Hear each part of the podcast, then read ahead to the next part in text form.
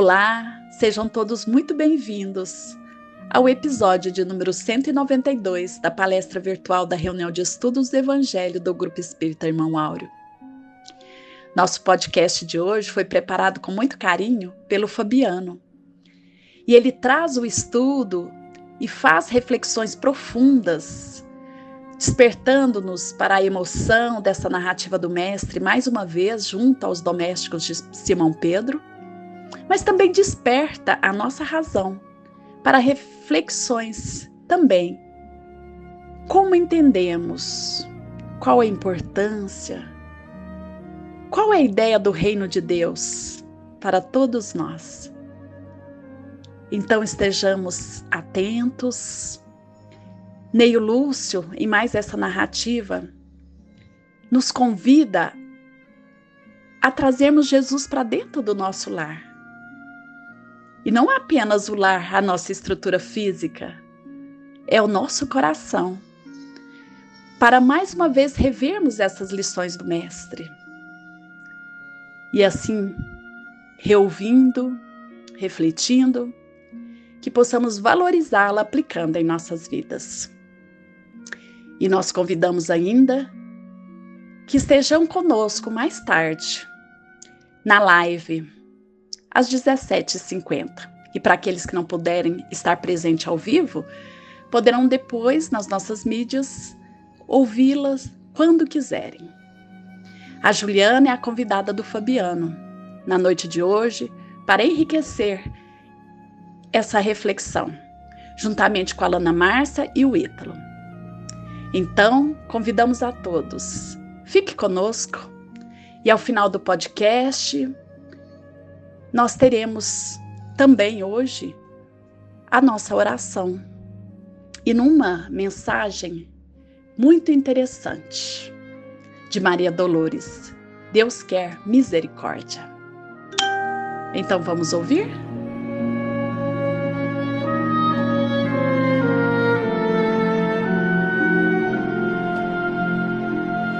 Olá a todos. É um prazer estarmos aqui novamente. Hoje, no episódio de número 192, trataremos do capítulo 3 do livro Jesus no Lar, de Neio Lúcio, intitulado Explicações do Mestre. Para iniciar a análise deste capítulo, eu quero propor uma primeira reflexão. O que realmente queremos quando buscamos o Cristo? O capítulo trata de uma pergunta que a sogra de Pedro fez a Jesus. Curiosamente, dois capítulos são dedicados a diálogos entre a sogra de Pedro e Jesus. E aqui eu vou chamar a atenção para um detalhe que, ao meu ver, não pode passar uh, despercebido. É notório na narrativa dos evangelhos os problemas entre Pedro e sua sogra. Problemas cotidianos de relacionamento. Também merece destaque que a sogra de Pedro foi um dos inúmeros espíritos curados por Jesus conforme narrado no Evangelho de Mateus, capítulo 8, versículo 14, também no de Marcos, capítulo 1, versículo 30, e no de Lucas, capítulo 4, versículo 38. Portanto, ao propor essa narrativa, o Neio Lúcio está destacando que se trata, são pessoas comuns, né? Pedro e sua sogra, com problemas comuns, mas que também viveram experiências de contato e proximidade com Jesus. Isso não tem nada de comum. Né? Notadamente, Nenhum processo de cura do mestre referia-se apenas à cura material, ou seja, doença física, né, os problemas físicos. Antes, é, o processo de cura remete aos aspectos espirituais, emocionais, psicológicos envolvidos. Né? Ou seja, Jesus até podia curar o corpo, mas também ele sempre deixa claro, e a gente percebe isso nos estudos do Mildinho, né? que a gente deve, sobretudo, buscar o processo real da cura do nosso espírito. Portanto, a sogra de Pedro teve várias oportunidades preciosas que se estendem à convivência do dia a dia, como a lição nos narra muito bem.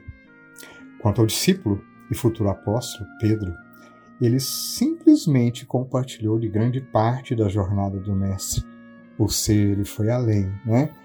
Porque ao assumir é, a função que assumiu nos trabalhos vindouros, da Boa Nova, ele se propôs, a convite do Mestre, a solidificação do trabalho da Boa Nova para a humanidade inteira.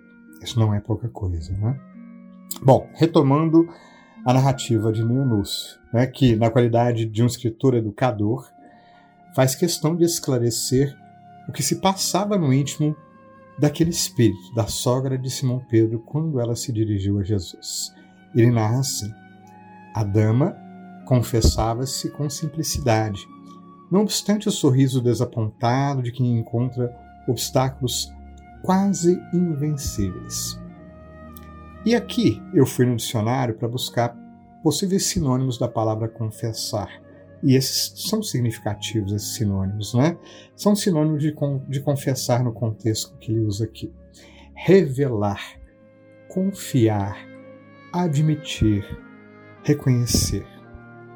É evidente que na vida real cabe a cada um de nós identificar o que se passa em nossos corações quando buscamos o Mestre Jesus.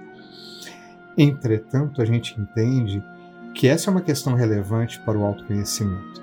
E aqui a gente vai buscar a ajuda de Emmanuel, um espírito bem mais lúcido que nós, na mensagem Afirmação Esclarecedora do livro Fonte Viva, na lição 36. Ele diz assim: Quantos procuram a sublimação da individualidade precisam entender o valor supremo da vontade no aprimoramento próprio. É que esperam a proteção do Senhor para desfrutarem o contentamento imediato no corpo, mas não querem ir até Ele para se apossarem da vida eterna. Pedem o milagre das mãos do Cristo, mas não lhe aceitam as diretrizes solicitam-lhe a presença consoladora, entretanto, não lhe acompanham os passos. Pretendem ouvi-lo à beira do lago sereno, em preleções de esperança e conforto. Todavia, negam-se a partilhar com ele o serviço da estrada, através do sacrifício pela vitória do bem. Como nos autoconhecer sem definir de nós para conosco mesmo, né? o que realmente queremos e buscamos, por mais que pareça uma questão óbvia, talvez seja uma das mais relevantes e talvez uma atitude das mais difíceis. E realmente a situação apresentada nos fala que isso é possível. Talvez não com a frequência necessária ou com a clareza que esperamos, mas fato é que, em uma simples conversa, podemos abrir nosso coração em uma manifestação do cotidiano, a gente pode encontrar as nossas vontades. No dia a dia, frequentemente podemos nos identificar. E talvez por isso Emmanuel finalize a mensagem nos alertando assim: para alcançar a vida abundante de que ele se fez o embaixador sublime, não basta a faculdade de poder e o ato de crer, mas também a vontade perseverante de quem aprendeu a trabalhar e servir, aperfeiçoar e querer. A tarefa do autoburilamento não precisa de hora marcada. De fato, ela acontece sempre que nos dispomos. Daí a ação da vontade destacada por Emmanuel. E ela manifesta-se em todo e qualquer momento, seja naqueles instantes em que a gente está sozinho ou nos que nos relacionamos. Talvez com mais frequência nestes últimos.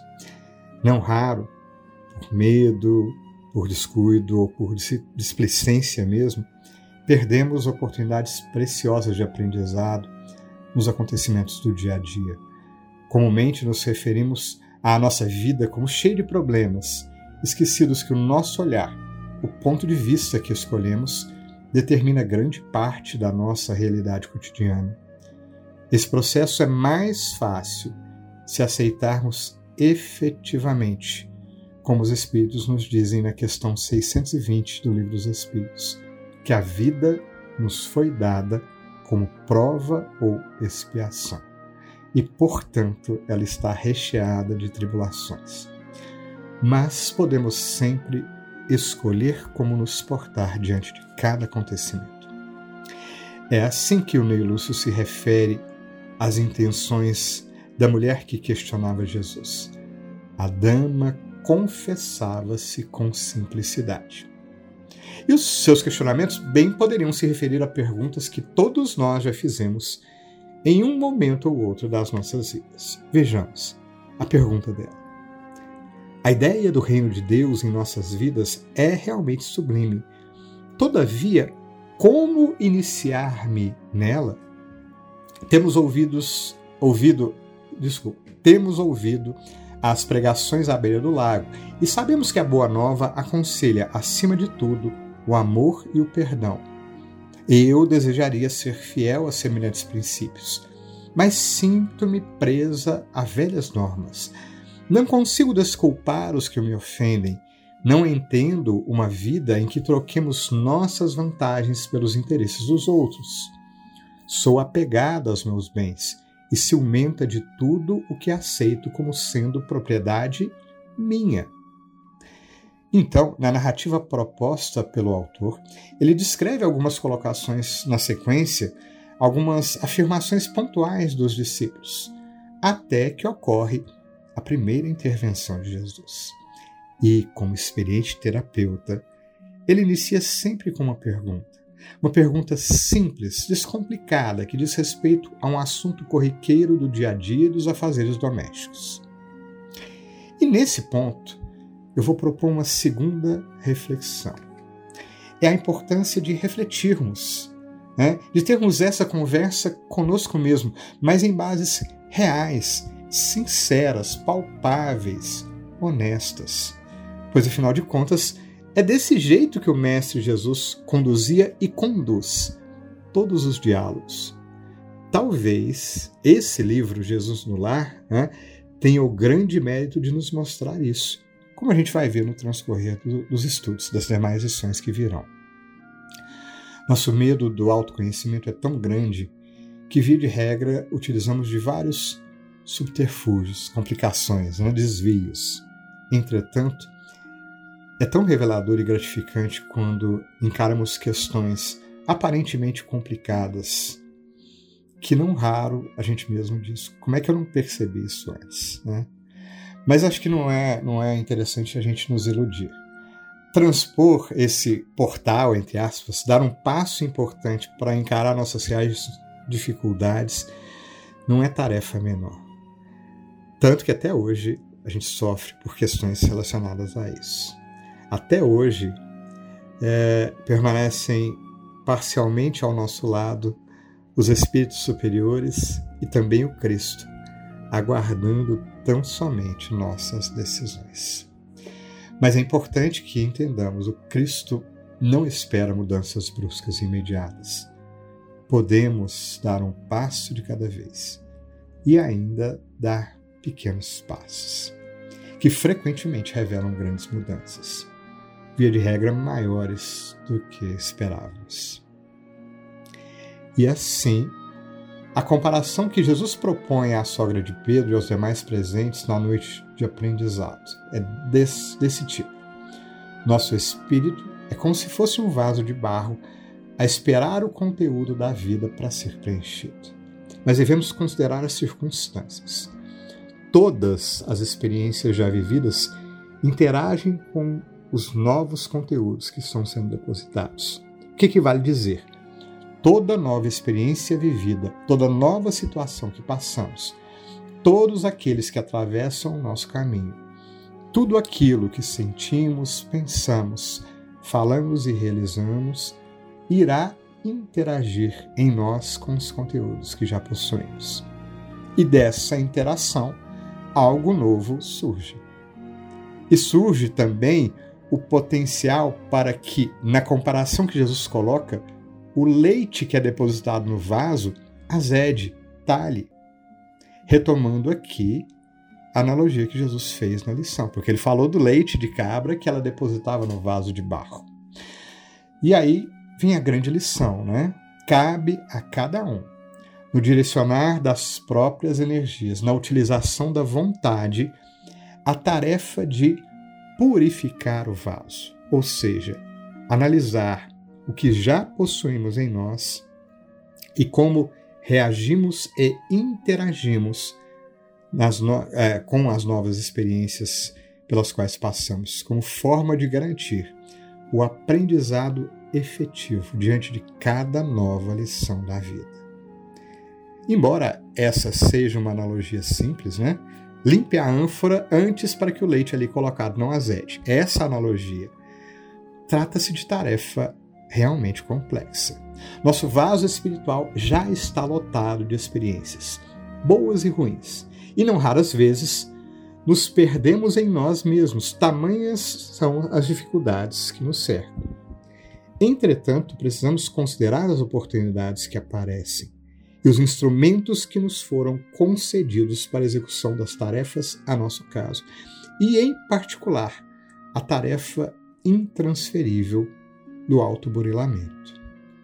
Em particular, o enfoque da doutrina espírita prima pela simplicidade e praticidade.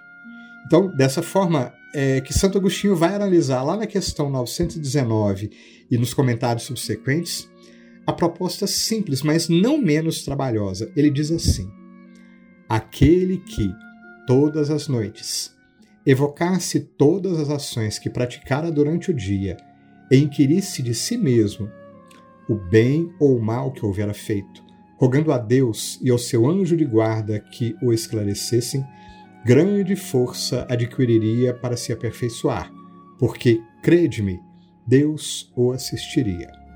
Dirigi, pois, a vós mesmos perguntas. Interrogai-vos sobre o que tendes feito e com que objetivo procedestes em tal ou tal circunstância, sobre se fizestes alguma coisa que, feita por outrem, censuraríeis, sobre se obrastes alguma ação que não ousaríeis confessar. Portanto, por falta de empenho nesta tarefa, que não é complicada de se descrever, mas que é trabalhosa de ser cumprida. É pela falta de empenho nessa tarefa que Santo Agostinho descreve é que o nosso leite azeda. Ou como Jesus esclarece na lição, obviamente com mais propriedade, né? por isso eu vou ler. Jesus diz assim: o leite puro dos esclarecimentos elevados penetra o coração como alimento novo.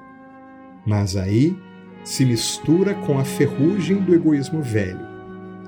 Do serviço renovador da alma restará então o vinagre da incompreensão, adiando o trabalho efetivo do reino de Deus. Tal como nos diz Emmanuel na lição 179 do livro Palavras de Vida Eterna, intitulada discernir e corrigir. Ele diz assim: Entra, porém, na esfera do próprio entendimento e capacita-te de que não te é possível a imediata penetração no campo das causas. Ignoramos qual teria sido o nosso comportamento na trilha do companheiro em dificuldade, com a soma dos problemas que lhe pesam no espírito. Ou seja, o que o Emmanuel está querendo nos chamar a atenção é que efetivamente nós temos que reconhecer nossas limitações. Mas isto não significa paralisar nosso espírito. Antes, porém, reforça o alerta de Jesus na lição. Sempre temos que buscar limpar nosso vaso espiritual. E aqui, já caminhando para a conclusão desta nossa reflexão, uma vez mais nos lembramos do poema Mensagem Fraterna de Alta de Souza, um dos meus poemas preferidos. Num de seus versos, a autora nos diz: Volve ao teu templo interno abandonado. Volta ao seu templo interno abandonado. Sim, não raro abandonamos, nos esquecemos desse templo interno. Nos perdemos de nós mesmos. Entretanto, olha como a autora continua é, qualificando esse templo. A mais alta de todas as capelas. A gente não pode esquecer dessa qualificação. Temos no interior da nossa alma este templo, a mais alta de todas as capelas. Abandonado, sim, mas ele continua lá. É assim que Jesus nos qualifica. Ele sabe que todos nós possuímos em nós mesmos este potencial. E se a esse templo conseguimos voltar, as possibilidades se renovarão. E mais, porque no poema, Alta de Souza continua: E as respostas mais lúcidas e belas hão de trazer-te alegre e deslumbrado. Sim, não importa quanto tempo estivermos distantes. Não importa quanto o templo interno esteja abandonado e caindo aos pedaços. Podemos a ele retornar, reconstruir nele o que for necessário. Devemos varrer-lhe o chão, limpar-lhe as paredes, tirar as teias de aranha. E assim, as respostas sempre virão. E por mais que aguardemos as energias refazedoras do mais alto, e elas sempre vêm por acréscimo de misericórdia, Jesus arremata na lição do livro Jesus, Jesus Lar o esclarecimento, concedendo-nos boa parte de responsabilidade em todo o processo. Ele diz assim: O orvalho, num lírio alvo, é diamante celeste, mas na poeira da estrada é gota lamacenta. Não te esqueça, te esqueças desta verdade simples e clara da natureza. Somente cada um de nós pode escolher o ponto de vista sobre o qual interpreta as situações da vida. E escolher aprender sempre, esforçar por retirar de cada situação e acontecimento a melhor parte, escolher enfrentar o próprio medo e encarar de frente as dificuldades interiores é sim limpar o próprio vaso. Ou não, essa também é uma possibilidade. Escolher manter-se longe do próprio templo é também uma possibilidade, com as respectivas consequências decorrentes da nossa escolha. E ainda que vislumbremos as dificuldades, o Espiritismo Consolador Prometido ecoa as vozes espirituais que nos consolam, dizendo assim: A tarefa não é tão difícil quanto vos possa parecer. Não exige o saber do mundo. Podem desempenhá-la assim o ignorante como o sábio.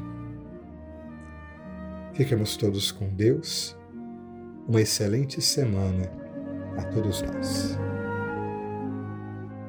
E assim, sentindo o nosso coração pulsar, como se estivéssemos e podemos estar em espírito naquela casa singela de Simão Pedro, ouvindo ali esse diálogo de Jesus com seus familiares, ouvindo cada questionamento e refletindo também como entendemos esse reino de Deus em nossos corações. Como purificamos o vaso de nossa alma para que esse reino de Deus resplandeça, iluminando-nos o caminho, fortalecendo-nos a disposição e auxiliando para que nessa expansão possamos cumprir o papel que a vida nos convida. E assim lembramos aqui da doce figura do nosso Mestre Jesus. E vamos sentindo essa presença nas doces palavras de Maria Dolores. Deus quer misericórdia. Se confias em Deus, alma querida, Vem com Jesus do lar, que te resguarda e eleva. Ao vale da aflição, onde vagam na sombra os romeiros da angústia e as vítimas da treva. Na crença que te nutre, acende a chama do amor que te desvende, trilha afora. Os convidados dele ao banquete da vida, os que formam na terra a multidão que chora. Vamos!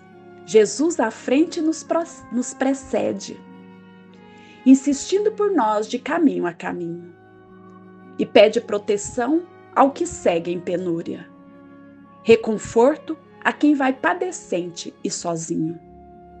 Aqui passam em bando aos ímpetos do vento, pequeninos sem fé, sem apoio, sem nome. Que fazem? De onde vêm? Aonde vão? Ninguém sabe, e nem sabe explicar a mágoa que os consome. Ali geme, sem teto, o doente esquecido. Além, tropeça e cai, sem a escora de alguém. O velhinho largado, a vastidão da noite, que recebe por leito a terra de ninguém.